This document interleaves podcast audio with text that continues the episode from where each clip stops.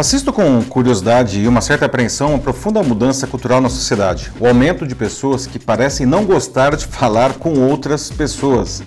É isso mesmo que você ouviu. Vejo cada vez mais gente que quer consumir um serviço, por exemplo, sem ter que falar com ninguém. Várias empresas já sacaram isso, né? estão oferecendo produtos que atendem essa demanda do público. A mais recente foi a Uber, que anunciou no dia 4 o Uber Comfort. Ele vai estar disponível em algumas cidades a partir do dia 25 de novembro e rodará apenas com os motoristas mais bem avaliados. O passageiro contará com alguns outros benefícios, como a possibilidade de regular pelo aplicativo a temperatura do ar-condicionado do carro. Mas um outro recurso tem causado muita discussão: a possibilidade de o passageiro determinar também pelo aplicativo que o motorista não fale nada além do absolutamente necessário com ele. Muita gente curtiu a ideia, muita gente achou aquilo um horror. Será que a gente está perdendo as nossas habilidades básicas de relacionamento interpessoal? Será que a gente precisa de um aplicativo para não ter que falar com alguém? A gente não pode, sei lá, simplesmente dizer para outra pessoa que a gente não quer falar naquele momento? Eu sou Paulo Silvestre, consultor de mídia, cultura e transformação digital, e essa é mais uma pílula de cultura digital para começarmos bem a semana, disponível em vídeo e em podcast. A Uber não está sozinha em oferecer um serviço para ser consumido pelas pessoas sem que precisem falar com alguém. No semestre passado, portanto, antes do Uber Comfort ser anunciado, eu estava discutindo com alunos do meu curso de Customer Experience da PUC sobre a necessidade de se prestar atenção aos sinais do cliente para ajustar o nosso produto, nosso serviço, as suas demandas. E isso implica prestar atenção no ponto de vista do cliente, não? Ah, mesmo que isso seja muito diferente do que a gente pensa. E aí uma aluna que trabalha em uma empresa de um grande aplicativo de entrega de comida nos contou que parte do sucesso desses aplicativos se deve ao fato de que tem muita gente que quer pedir comida sem ter que pegar o telefone. Falar com o atendente do restaurante se tornou um estorvo. Lembra que na hora eu perguntei, cara, mas qual que é o problema de falar com o carinha da pizzaria? E aí eu fiquei pensando na minha própria experiência como consumidor. Em várias ocasiões eu liguei para minha pizzaria preferida e quando atendeu o telefone, a pessoa antes de dizer qualquer outra coisa já soltou um momento, por favor.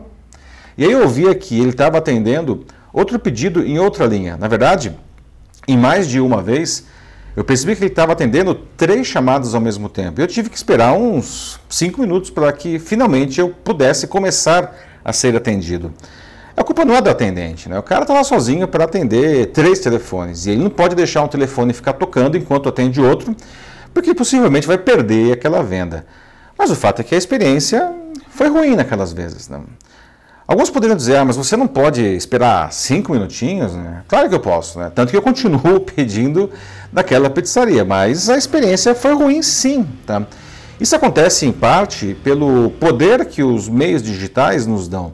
Agora a gente tem acesso a qualquer coisa, em qualquer lugar, em qualquer hora. Né? O problema é que isso criou uma geração de pessoas ansiosas, imediatistas e intolerantes.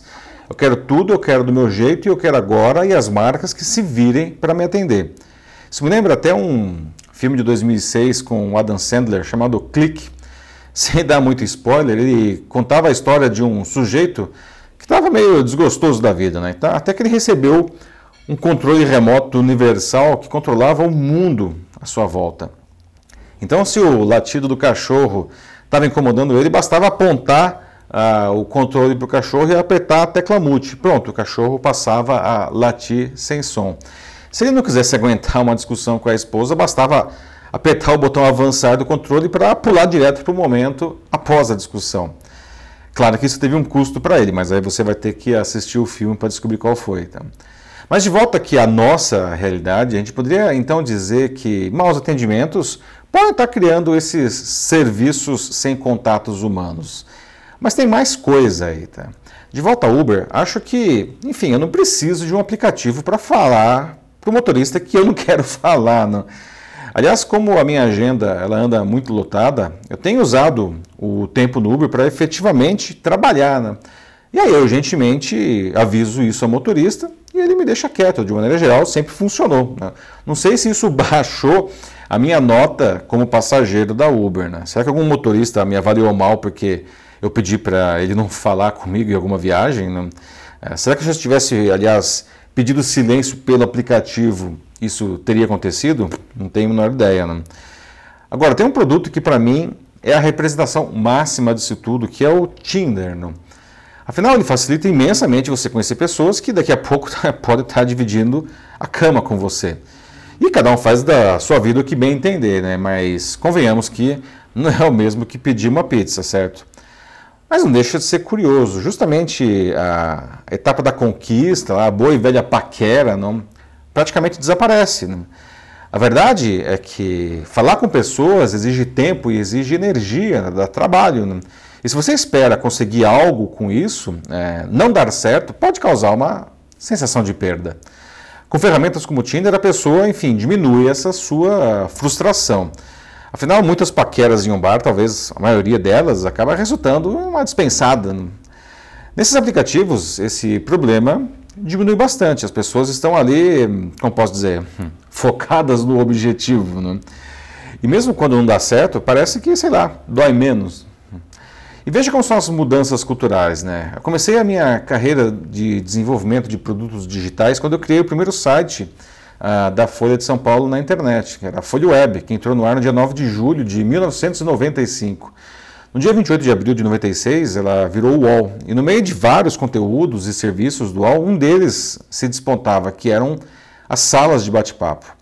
Ainda em 1996, surgiu o primeiro casamento de pessoas que tinham se conhecido nelas. Né? Isso era algo tão incrível que rendeu várias reportagens na mídia.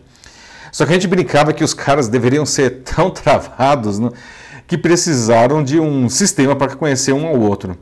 Só que hoje é o contrário. Né? Travado é quem não consegue conhecer ninguém em um aplicativo. Na verdade, o meio online se tornou a maneira mais comum para se conhecer pessoas.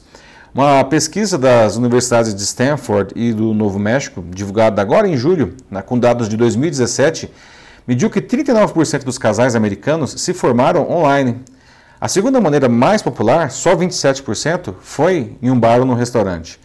Todas as outras formas, como no trabalho, na escola, na igreja, apresentadas por amigos ou pela família, caíram e muito. Né? Não achei nenhuma pesquisa assim no Brasil, mas eu apostaria que isso deve ser igual aqui. Voltando à história das pessoas não querer falar com o outro, né? quais seriam os seus motivos? Sim, é verdade, a gente está intolerante, está ansioso, e isso é ruim para a vida de cada um e para a sociedade como um todo. Né? A gente precisa, aliás, identificar a raiz desses problemas e buscar soluções. Bom, mas isso é uma coisa, tá? Mas tem outra coisa.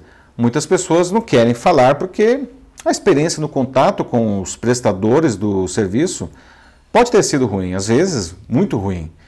Por isso, não acho que o surgimento desses aplicativos torne as pessoas antissociais. Na verdade, elas ficaram antissociais antes deles. Né? Não lançar esses serviços não vai resolver o problema de maneira nenhuma, apenas vai negar que, que ele existe. A solução vem de uma educação melhor, né? mais inclusiva, mais justa, mais colaborativa. Né? E isso precisa ser assim para todo mundo. Tá?